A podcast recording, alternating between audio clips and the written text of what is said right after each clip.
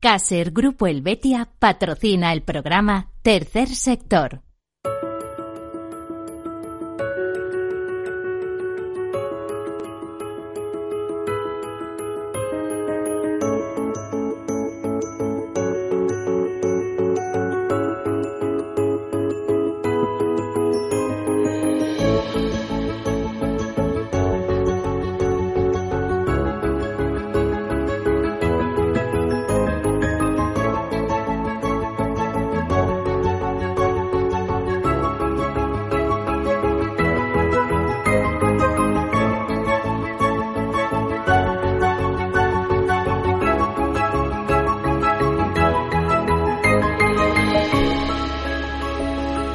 Buenas tardes, bienvenidos, bienvenidos a este programa, a este tercer sector.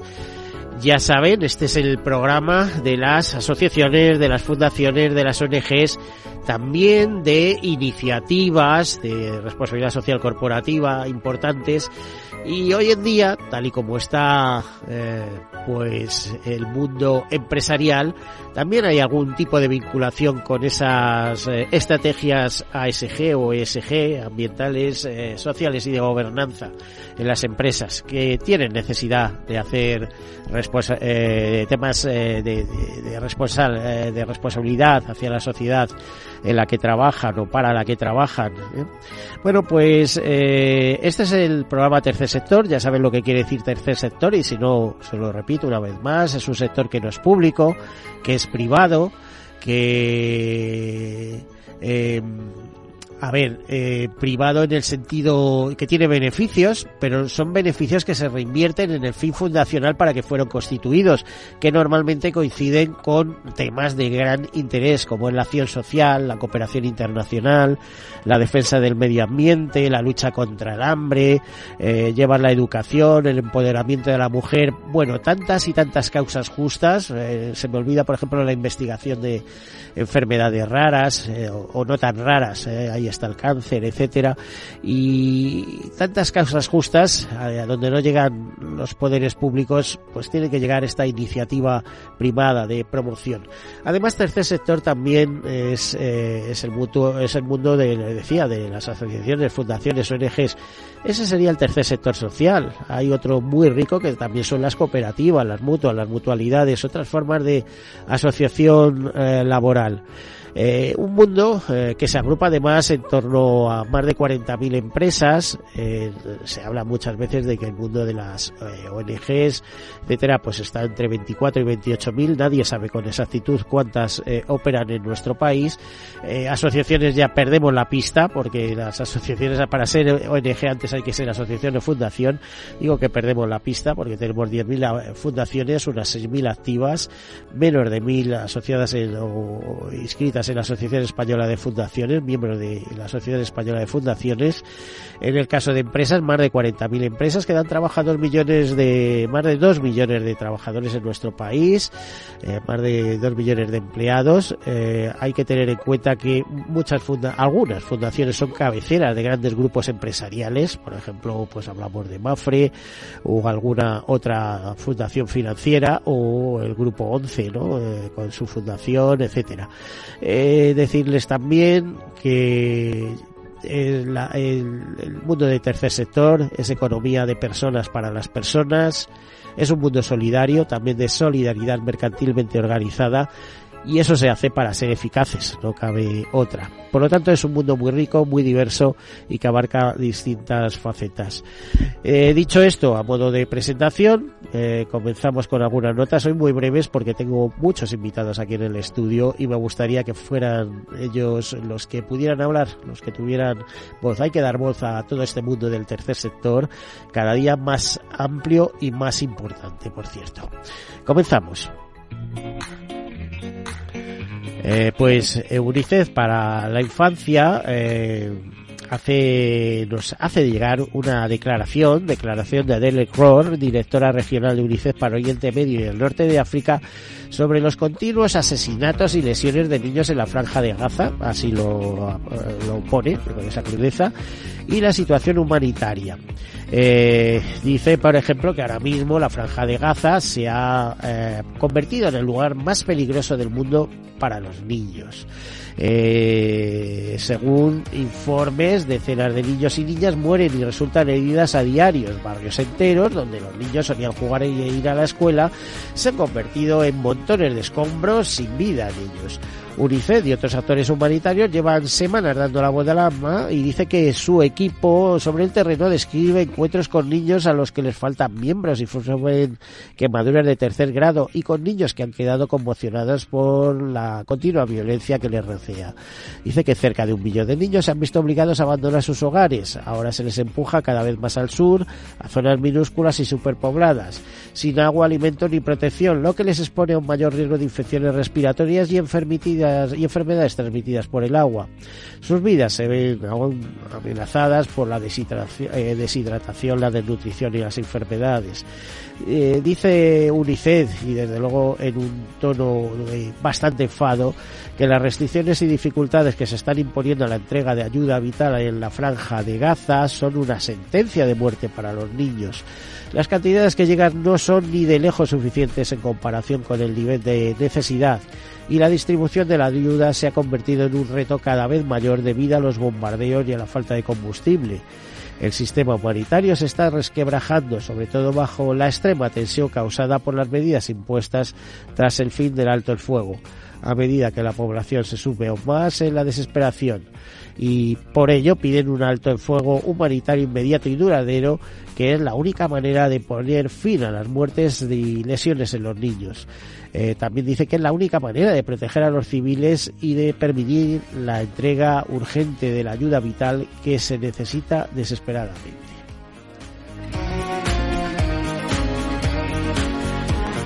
Y Manos Unidas lanza un reto solidario para mejorar las condiciones sanitarias de 2.600 mujeres embarazadas y sus bebés en la India. La acción pone como objetivo recaudar 70.000 euros para seguir apoyando un proyecto de asistencia médica a mujeres embarazadas eh, donde dice que en India el 83% de las mujeres tienen escaso acceso a médicos y el 45% nunca se ha vacunado. Pues con ese objetivo de recaudar, es la cifra redonda que dan 70.019 euros para financiar un proyecto en India que ayuda a mujeres embarazadas en situación de vulnerabilidad para que tengan las mejores condiciones sanitarias antes, durante y después del parto, eh, esta ONG de la Iglesia Católica eh, lanza ese objetivo de recaudación para financiar un proyecto que atiende a 2.600 mujeres embarazadas y a sus bebés procedentes de 25 barrios marginales de Varanasi, India. El proyecto les proporciona apoyo nutricional, prevención y atención médica en todas las fases del embarazo, el parto y el posparto y como decía es una ONG eh, con, eh, con, cariz religioso eh, en cierto punto no al completo porque ustedes saben que eran una serie de damas católicas las que lo fundaron tras participar en una reunión de la FAO asistir a una asamblea de la FAO y preguntarse qué podían hacer ellas por acabar con el hambre en el mundo. Pues de ahí nació Manos Unidas que es la ONGD o sea, la ONG para el desarrollo eh, de la Iglesia Católica Española eh, del mundo, ¿no? Por, eh, por, eso, como antecedente, les digo que Manos Unidas nos cuenta que de la misma manera que la Virgen María, estas mujeres están al mundo una nueva vida sin los recursos y el material adecuado, lo que aumenta las posibilidades de que sufran riesgos y complicaciones. El último estudio del socio local con el que trabaja Manos Unidas, que se llama SMITA, refleja que el 45% de las mujeres nunca han sido vacunadas, que el 72% de las mujeres padecen anemia y malnutrición o que el 83% de las mujeres tienen acceso escaso a médicos y que dar a luz en una situación así es un verdadero reto y por ello Manos Unidas impulsa eh, una recaudación solidaria eh, para conseguir esa cantidad y hacérselas llegar a esas 2.600 mujeres embarazadas eh, de Varanasi para que tengan acceso a la fundación a, a recursos médicos. sanitarios. Bueno, y hasta ahí la nota. Es decirles también que Fundación Telefónica presenta el modelo digital de inclusión laboral para personas con discapacidad intelectual. Es una iniciativa que se materializa, materializa en cuatro guías que recogen los resultados de un estudio llevado a cabo junto eh, a la Fundación Prodis. De esa eh, colaboración eh, se habla sobre la influencia de la tecnología para impulsar la empleabilidad de este colectivo y que ofrecen a su vez unas pautas para facilitar su incorporación laboral desde la visión de las empresas, los mediadores laborales y las personas con discapacidad intelectual. Según apunta el estudio, un 22,5 de las empresas consideran bastante probable contratar a personas con discapacidad intelectual con un nivel medio de competencias digitales frente al 8,3% que lo haría si cuenta con un nivel nulo. Eh, esto hasta aquí eh, la, noticia. Eh, decirles que este este este esta iniciativa fue presentada recientemente y que ha contado también y cuenta con la colaboración de Plena Inclusión Madrid y de la Fundación Rastan y fue presentada en el 42 Madrid y, en, 42 Madrid, un, centro especial y el modelo digital de inclusión laboral para personas con eh, discapacidad intelectual pues comienza su andadura ya les digo a, partir de estas cuatro guías que se presentaron que el acto corrió con la eh, participación de Carmen Morenet directora general de Fundación Telefónica María Rey y Yone Castro de Fundación Prodis y María Viver directora general de Fundación eh, Rastan, entre otras personas. Bueno, hasta aquí las noticias y contarles que ahora eh, estamos en, en otro tiempo y nos vamos a ocupar del tema que nos trae hoy, que es, eh, como les decía, una acción de responsabilidad social corporativa de, en este caso, la empresa Atos. Y nos acompaña Nacho Moros, que es director eh, de operaciones y grandes eventos de Atos, director de operaciones eh, de los grupos olímpicos de Atos, ¿no? Algo así. Buenas Exactamente. tardes. Buenas tardes. Encantado de estar hoy aquí con vosotros. Eh, a ver, cargo director de operaciones del de Juegos Olímpicos, y, grandes eventos. Y grandes eventos. Eh, Atos, que es la empresa que todos conocemos, eh, vinculada al mundo al, mundo informático, etcétera, ¿no? Sí, Atos es una, sí, una, multinacional del sector tecnológico, más de 100.000 empleados y presente en más de 70 países. Pues ahí queda la cosa. También nos acompaña Miguel Segarra, presidente de Special Olympic. Eh, Miguel, eh, buenas tardes, bienvenido. ¿Qué tal? Buenas tardes y disculpar por la por la voz que está un poco perjudicada. Bueno, a mí me suele pasar también frecuentemente. Es más, no estoy despejado del todo, pero no por gusto, sino por las malas pasadas que juegan eh, los virus y otras circunstancias. Y también nos acompaña Alejandra Valentino García Yucumbayor. Alejandra. Buenos días, buenos, días, a todos. Y dice, ¿quién es Alejandra? Pues en este caso, digamos que es una deportista de élite dentro de ese mundo de Special Olympic, ¿no? Eh, de élite y, bueno, eh, eh, bienvenida, te diría. Muchas gracias. Eh, ¿cómo, ¿Cómo te sientes en ese mundo? Pues la verdad que me siento muy importante aquí lo eres, no mm. aquí, eh, eh, lo eres en la vida, quiero decir, ¿no? pero pero eh, dentro de ese grupo de Especial Olympi, de, de, personas que sois capaces de, de, hacer del deporte algo importante, de, llevarlo en, vena, a pesar de las circunstancias que tengáis, que no conozco las tuyas, no sé cuáles son, pero vamos, sí sé que eres un, destacada, te, han destacado, ¿no? Como deportista. Sí. Bueno, ahí lo dejamos. Nacho Muros, ¿qué eh, estáis eh, eh, haciendo de desde esa perspectiva de Atos, una compañía importante, internacional, multinacional, como estamos oyendo, eh, en esa operación de Juegos Olímpicos, de apoyo a, personas eh, con diversidad funcional y a través, bueno, de, una gran plataforma como es Especial Olympic, etcétera. Bueno, por, te, voy a pedir que te acerques al micrófono. por darte un poco de, contexto, eh, por qué Atos y por qué en el deporte y en España, ¿no? Eh, para las Olimpiadas de Barcelona... todo lo que se haga está bien, ¿eh? porque aquí hace falta hacer mm. muchísimas cosas en este país. ¿eh? Pero por dar un poco de contexto y que entendamos por qué, cuál es el origen de todo esto. Para las Olimpiadas de Barcelona se creó una unidad de trabajo que, que daba servicio y desarrollaba algunas soluciones.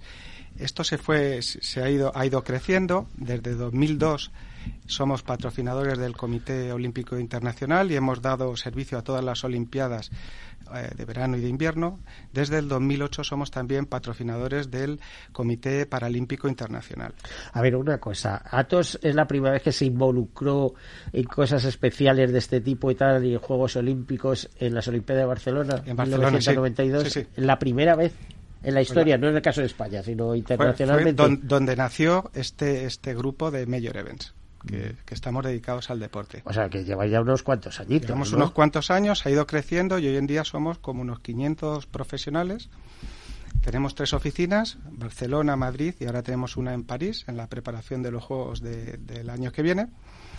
Y hemos dado servicio a todos los Juegos ininterrumpidamente.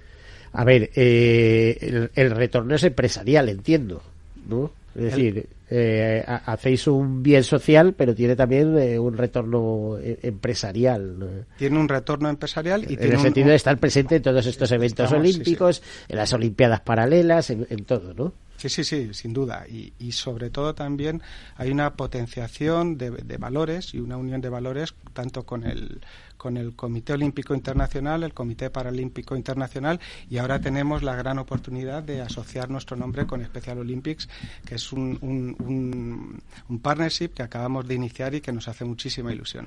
A ver, pues eh, vamos a conocer primero eh, por, su, por la voz de su propio presidente Miguel Segarra, que es Special Olympic. Special Olympics. Y, a ver qué historia tiene. Brevemente. ¿eh? Special Olympics, de forma muy resumida, es una, una organización, tiene su cabecera internacional en Washington, cuyo objetivo es proporcionar oportunidades de práctica deportiva a las personas con discapacidad intelectual que la que, esa práctica deportiva la quieran asociar a su proyecto de vida. Special Olympics Internacional nace en los años 60 de la mano de Eunice Kennedy Shriver. El primer apellido ya es sintomático, es familia, familia Kennedy, porque, bueno, pues gente de su entorno, al ser una persona pública, le hacía llegar las pocas oportunidades que tenían las personas con discapacidad intelectual de, recibir atención, de practicar deporte, de tener ocio, de tener tiempo libre. Y especialmente pues el clic que disparó esto fueron dos madres que decían cuando llega verano mis hijos, mis hijas no tienen oportunidad de ir a los campamentos tan habituales eh, hoy en día. De relacionarse, además, de alguna manera. ¿no? Uh, y, y, pues eh, Eunice Kennedy, en principio de los años 60, organizó un campamento para, para personas con discapacidad intelectual. 34 personas asistieron a ese primer campamento, que era en su granja particular, y esos 34 personas pues tenían 26 monitores que les ayudaban. Muy importante este, este ratio porque una persona con discapacidad intelectual normalmente diversos grados, etcétera, precisa apoyos, ¿no? Mm. Y ese fue el germen. A partir de ahí, pues ese campamento ¿En, cuántos campamentos se ha convertido? Bueno, se, se ha convertido eh, en campamentos a nivel mundial no se pueden cifrar. Estamos en 3.000 campamentos, lo que, que yo empezó. Es curioso que muchas cosas, fíjate, de efectos de ONGs, etcétera, han comenzado en Estados Unidos, por el campo de los bancos de alimentos, por ejemplo, ¿no? Sí. Un, poco, eh, un pastor protestante vio que sobraba mucha comida, que se tiraba demasiada comida y de, oye, que esto es aprovechable, que hay gente que, que lo necesita, ¿no? Pero, pero a veces, eh, o sea, este hecho es llamarse Kennedy en los años 60 tenía mucha potencia. No, y la sigue teniendo. También en los, años, años, también en los años 60 aquí en España un grupo de madres y padres crearon FEAPS, lo que hoy en día es plena inclusión. O sea, un grupo de padres se asocia para, para prestar servicios a, a sus hijos e hijas, ¿no? Pero claro, pues eh, el señor Puerto, que era uno de los fundadores, no tiene la potencia de Kennedy. Pero en cualquier caso, ese, ese apoyo incondicional de, de la familia Kennedy y de, de Estados Unidos derivó pues a un crecimiento espectacular del movimiento Special Olympics que hoy en día está asentado en bueno ahí hay un poco de de indefinición, pero entre 180 y 190 países, mm. cosa que ya es importante. importante son casi todos los países del mundo, vamos, estará sobre los 200, más o menos. Por cierto, no es la única ONG que se ocupa de personas eh, con disfunción eh, cognitiva, por así decirlo. Con discapacidad intelectual, eh, no, pero... Mm, Aquí en España hay alguna muy reconocida. En, en España hay, hay dos patas, es decir, a nivel estatal está la Federación Española de Deportes para Personas con Discapacidad Intelectual y está Special, Special Olympics. ¿Qué es lo que diferencia a uno de lo otro? Bueno, pues que, que Special Olympics eh, utiliza el deporte como una herramienta de socialización y que no alcanza únicamente a los deportistas, sino que hay un binomio indesoluble que son deportistas y sus familias. Y un claro ejemplo es el, el juramento de, de los deportistas que Valentina seguro que se lo sabe Alejandra Valentina se que hacer una pausa ahora ahora le pediremos que nos cuente cómo es la fórmula. Pero eh, entiendo cuántos años lleva en España Special Olympic. Special Olympics eh, lleva en España desde principios de los 80 o sea que bueno, tenemos una trayectoria consolidada. Miguel, ahí lo dejamos, tenemos que irnos a hacer una breve pausa. Enseguida continuamos hasta ahora.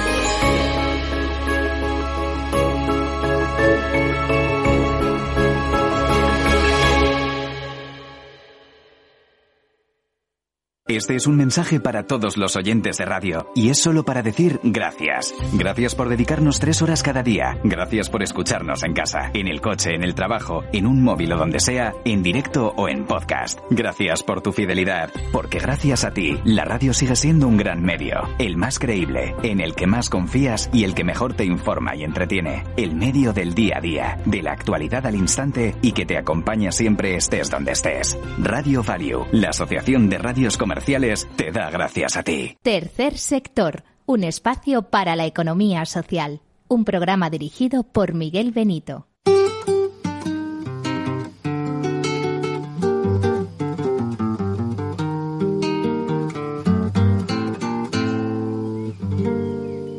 ¿Qué tal su café? ¿Cómo estuvo su agua y panela? Qué buenas arepas las que prepara doña Rubiela. ¿Qué tal el ajiaco con el frío de la mañana? Y el sabor de la papa que traje fresquita y de la sabana. Discúlpeme si interrumpo su desayuno. Para salir de las dudas es el momento más oportuno. Dígame usted si conoce la molienda o el azúcar es solo una bolsa que le compran en la tienda. Y cuénteme qué sabe de su tierra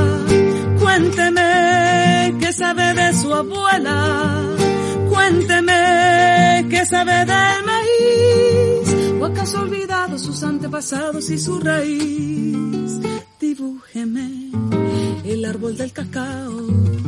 Mientras se toma ese chocolate con pan tostado. Dígame su merced, ¿qué sabe del asadón?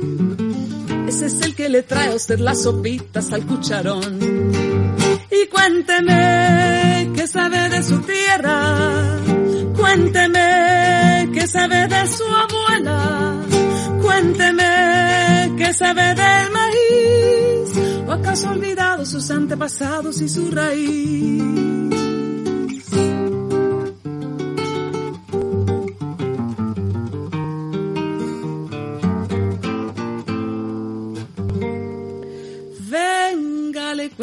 Cuentos del huerto y de la malanga, la yuca, la yota, los chontaduros, la quinoa, las habas y la guatila.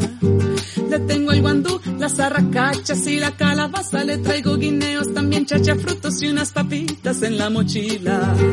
Ay, perdón, señor, por ser yo tan imprudente. Es que a veces me llegan estos pensamientos irreverentes. ¿Pa' qué va usted querer saber sobre el arao? Si allí en la esquina lo encuentra bien empacao. Pues deliberadamente he dejado transcurrir esta canción de Katy James, ya saben, esta no sé si decirles inglesa o colombiana, ¿eh? esta persona eh, británica que fue muy jovencita, con tres años, a Colombia, porque su padre era muy naturalista y hoy en día eh, esta canción y otras muchas que tiene, pues ha convertido en auténticos himnos en Colombia. Eh, yo la verdad es que la escuché en su momento y me enamoré y la incorporamos al programa como una contribución, eh, pues como les diría, muy naturalista, ¿no? De, de dónde vienen las cosas que comemos, ¿no? Y, lo importante que es acordarnos de los antepasados en este mundo de transformación.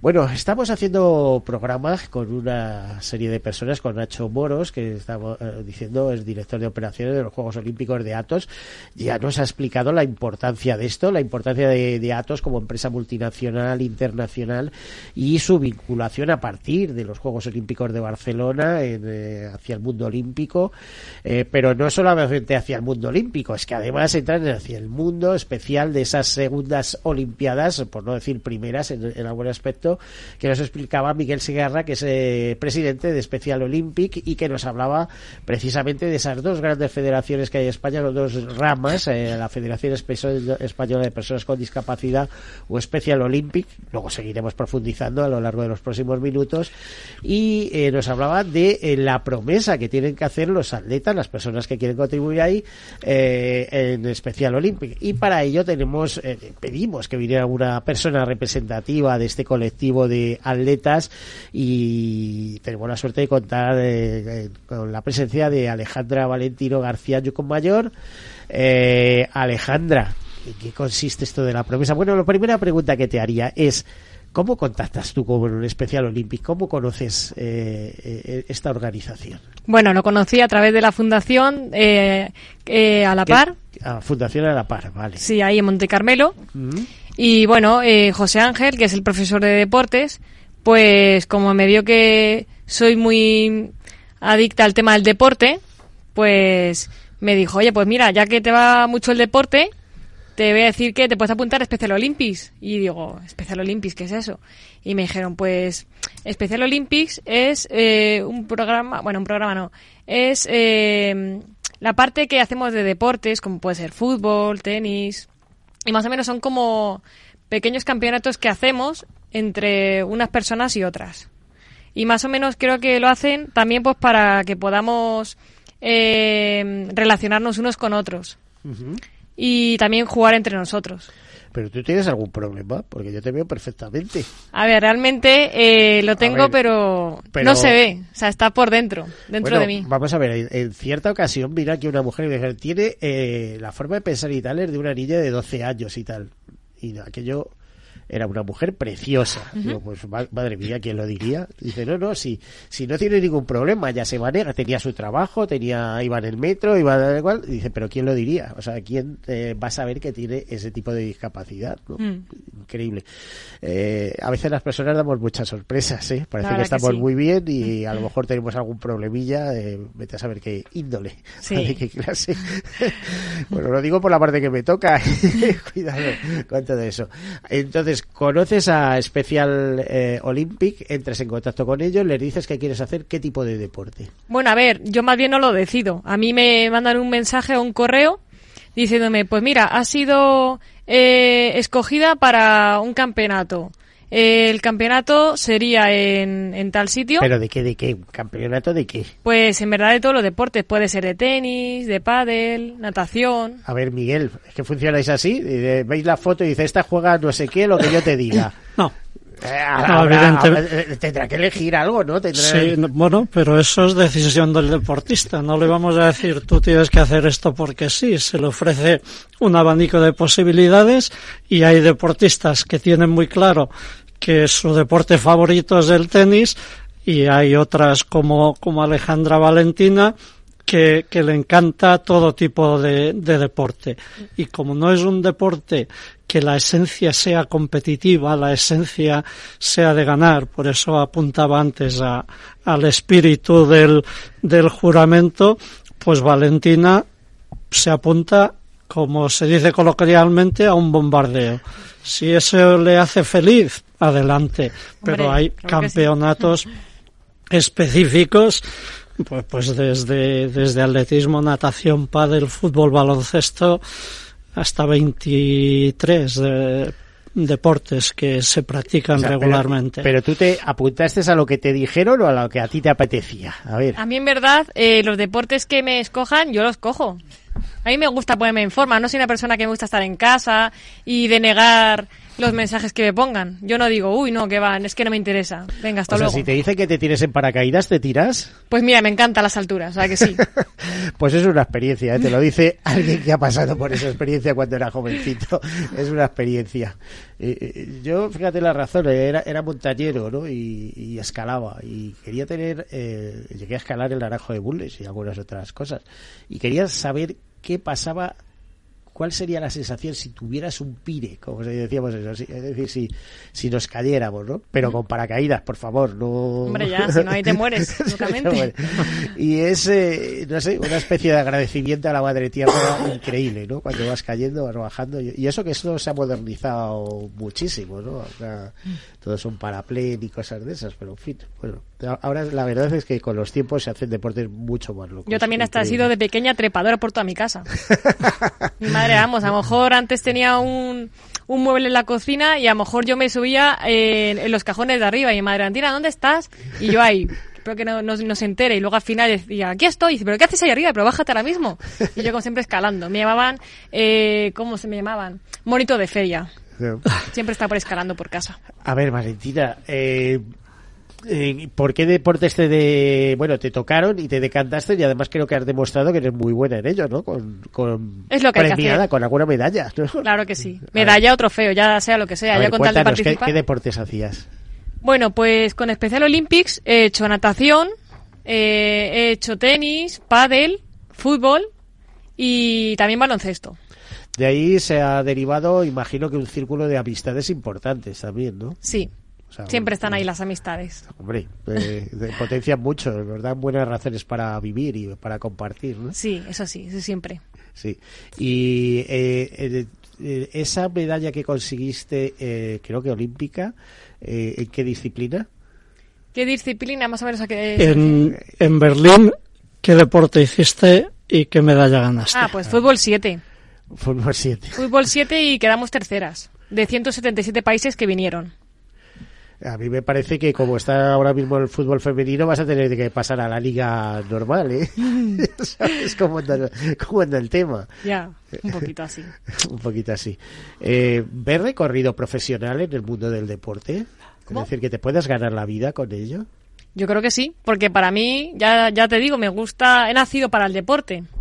Siempre he sido una persona que me gusta moverme, irme a correr, aunque no tenga que correr pues por mi cuerpo, porque a veces pues digo, ¿Y, y estudiar eh, alguna cosa? ¿Has tenido posibilidades? Eh, ¿Puedes acceder a, algún, a estudios de, eh, de, de educación física o algo de esto? no, no, no, no, yo... Ayudar a la gente, sí, eso por supuesto. Eso sí, hombre, ayudar siempre. Sí. También, a ver, lo que me gustaría para mi vida, pues sería, pues a lo mejor trabajar En algo relacionado con deporte, imagino, ¿no? Eh, bueno, no con deporte. Con deporte eso es una cosa que por mi parte creo que lo daría para mí solamente. Porque luego también hay otras personas que a lo mejor no están de acuerdo conmigo. Entonces yo, por mi parte sé los deportes, pero por otra parte estoy también por trabajar en pues eso, en cuidado de personas mayores o de niños pequeños porque me evasionan. Pues en personas mayores hay una cantera impresionante. Pues genial, pues perfecto. Yo sin problema.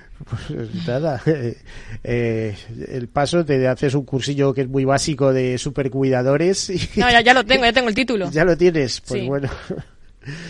Por cierto, que este programa, Tercer Sector, consiguió eh, una cesis de prensa el año pasado, en la edición anterior, en- de Supercuidadores, de ese programa, sí, sí.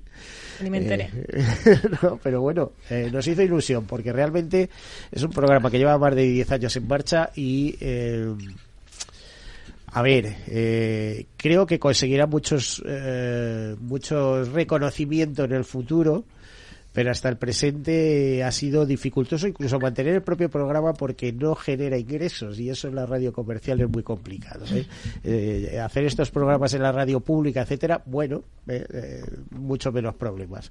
Pero cuando lo tienes que llevar al, mundo privado, al mundo comercial, es complicado.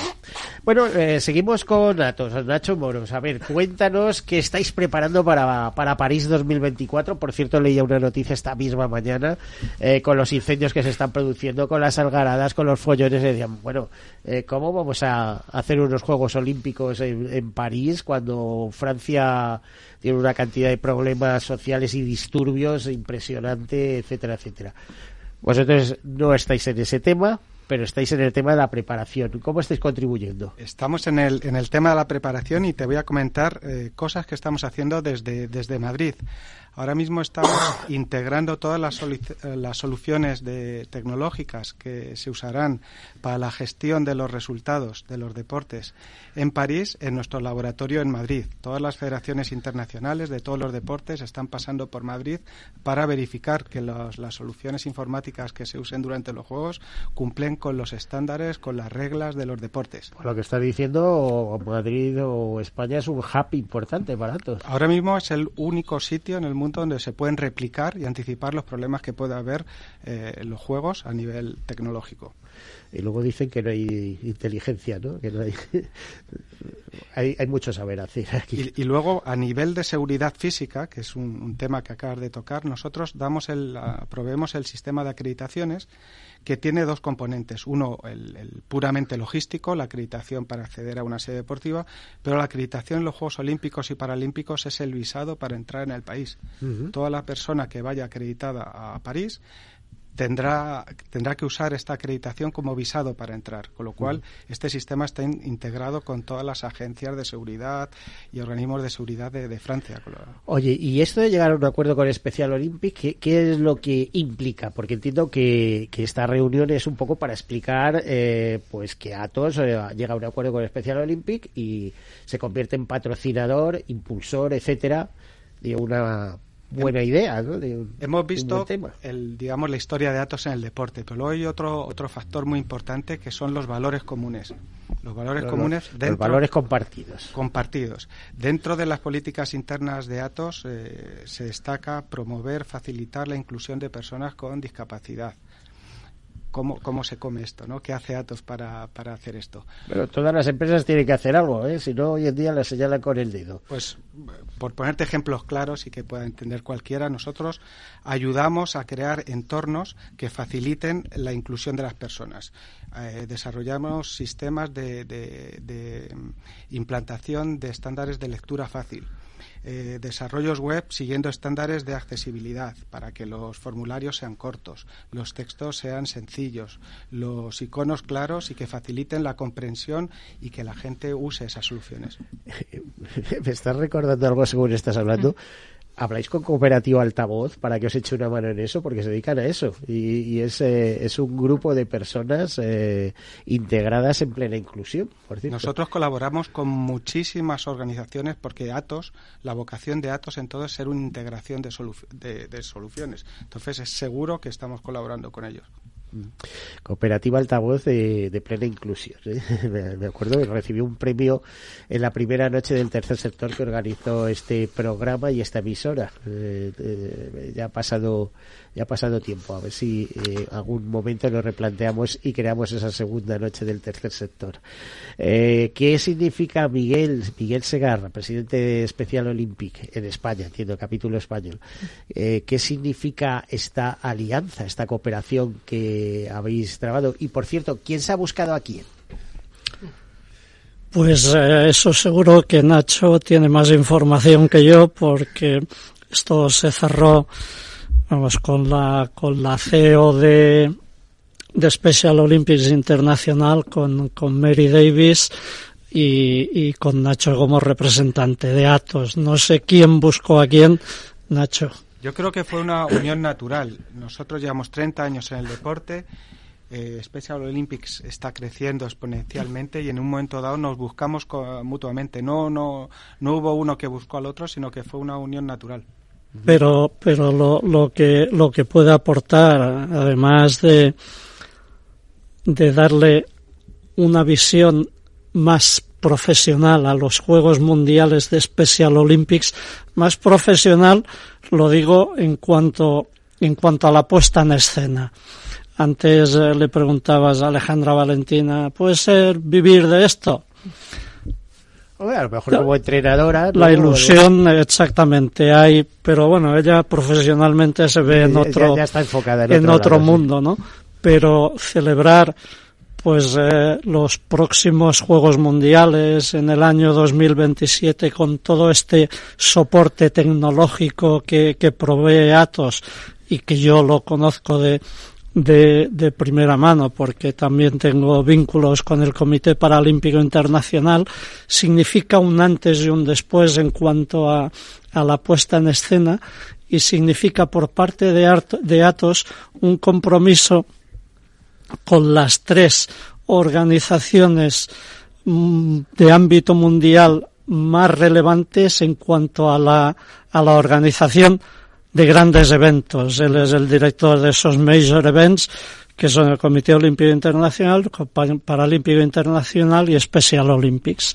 Y que Special Olympics sigue la rutina de grandes Juegos Mundiales cada cuatro años, como sucede en el mundo olímpico y paralímpico, y que estoy seguro que, bueno, seguro, segurísimo, porque lo ha dicho Nacho, que, que ha sido encontrarse y, y, y sabiendo de esa, de ese compromiso que tiene, que tiene Atos con el deporte olímpico, con el paralímpico, pues, pues cierra ese capítulo con esa alianza con Special Olympics Internacional. Así que de alguna manera, eh, por ejemplo, los deportistas de Special Olympic eh, suelen participar, y es una pregunta que no, eso y por eso quiero que me la aclares, eh, en deportes de las eh, Paralimpiadas. No, no, no, son, son competiciones. aparte, ¿no? Es decir, los últimos Juegos Mundiales de verano fueron en Berlín, uh, en julio. Los Juegos Paralímpicos serán finales de agosto, septiembre en París, después de, de los Juegos Olímpicos. O sea, eh, eh, Juegos Olímpicos, Juegos Paralímpicos, sí está asociado, pero si se intentara asociar un, un tercer grupo como es Special Olympics, no habría ciudad en este mundo que lo resistiera. Pero yo lo que creo es que Special Olympics le hace falta marca y conocimiento. No sé si es muy conocida y muy reconocida por la sociedad le hace le hace falta, igual que le hace falta al Comité Paralímpico Internacional. Bueno, eso ya es más conocido, eso suena más y además tiene mucho suena, suena, suena un poco más, ¿no?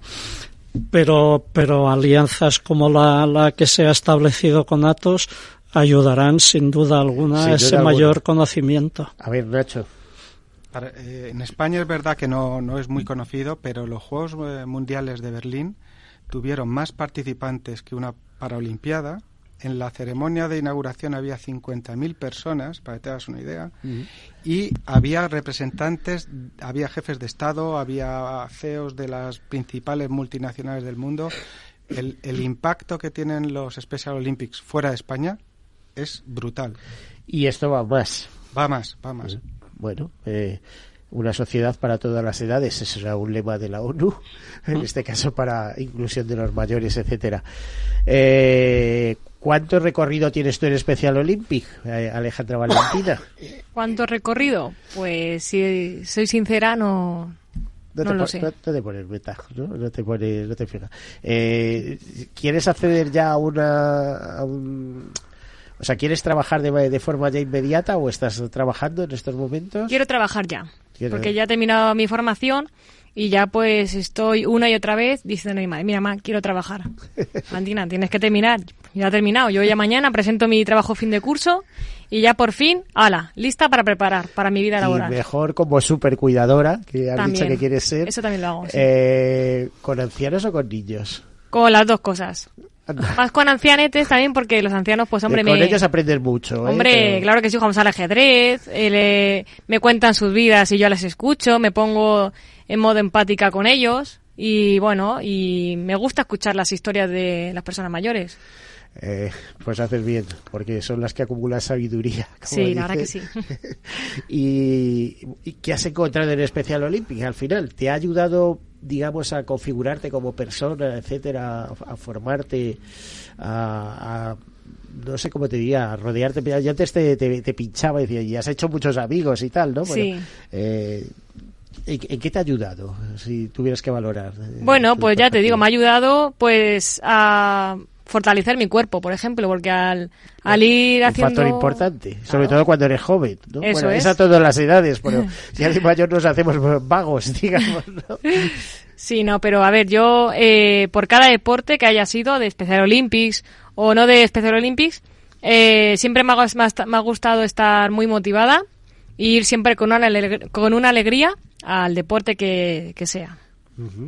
Y bueno, y ya te digo, no tengo problema. Siempre estoy de, de, de pie moviéndome y soy, vamos, que es difícil estar en mi casa. Si, si me permites, Miguel, cuenta alguna experiencia de Berlín.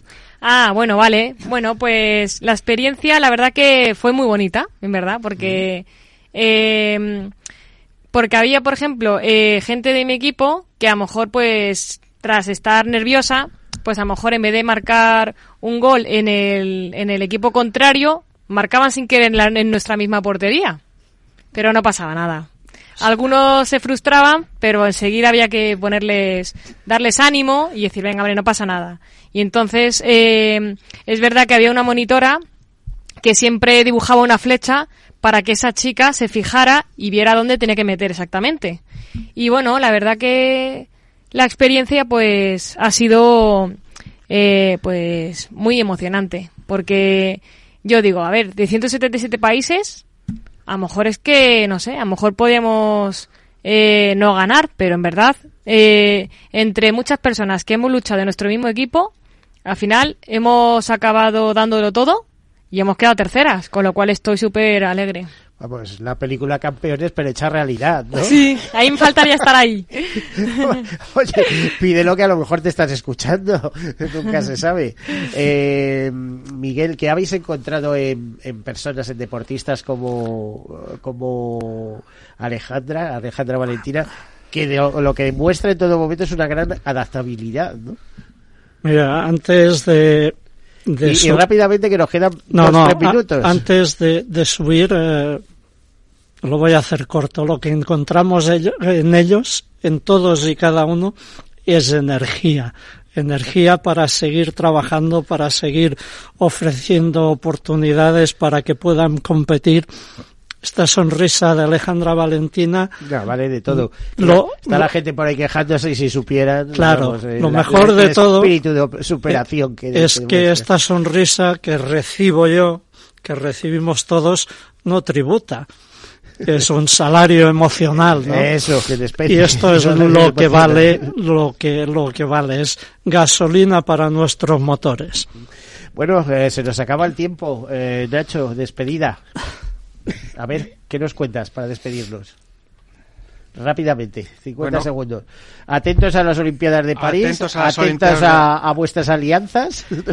París, Special Olympics y muchas otras cosas que vendrán en el deporte eh, y en Atos. Vale, que nos las iréis contando poco a poco porque tenéis que volver a este programa. A ver, Miguel, eh, 50 segundos. No, yo se los voy a dejar a Alejandra Valentina Venga. que lea el juramento. Bueno, el Adelante, juramento que adelante, tenemos entre todas es quiero ganar, pero si no lo consigo, de- si no lo consigo, dejarme ser valiente en el intento.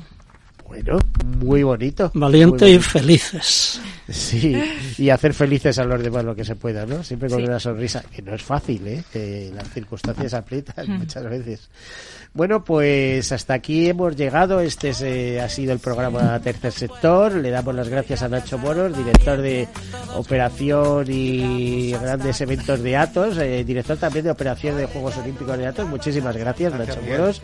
Eh, Miguel Segarra, presidente de Special Olympic, gracias por estar aquí con nosotros. Gracias a ti gracias a Capital Radio. Eso, y hasta gran deportista Alejandro Valentina García, Yugo Mayor. Muchas gracias. Muchas gracias. Repetiremos este programa el próximo 2 de enero, eh, para que aquellos que nos hayan escuchado en fecha muy especial y para empezar bien el año, ¿eh? para empezar bien el año. Ahora dejamos con estas campanas para la salud de esa ONG tan bonita como es eh, eh, Músicos por, por la Sangre. Muchas gracias. Hasta, hasta el año que viene. Hoy suena la campana,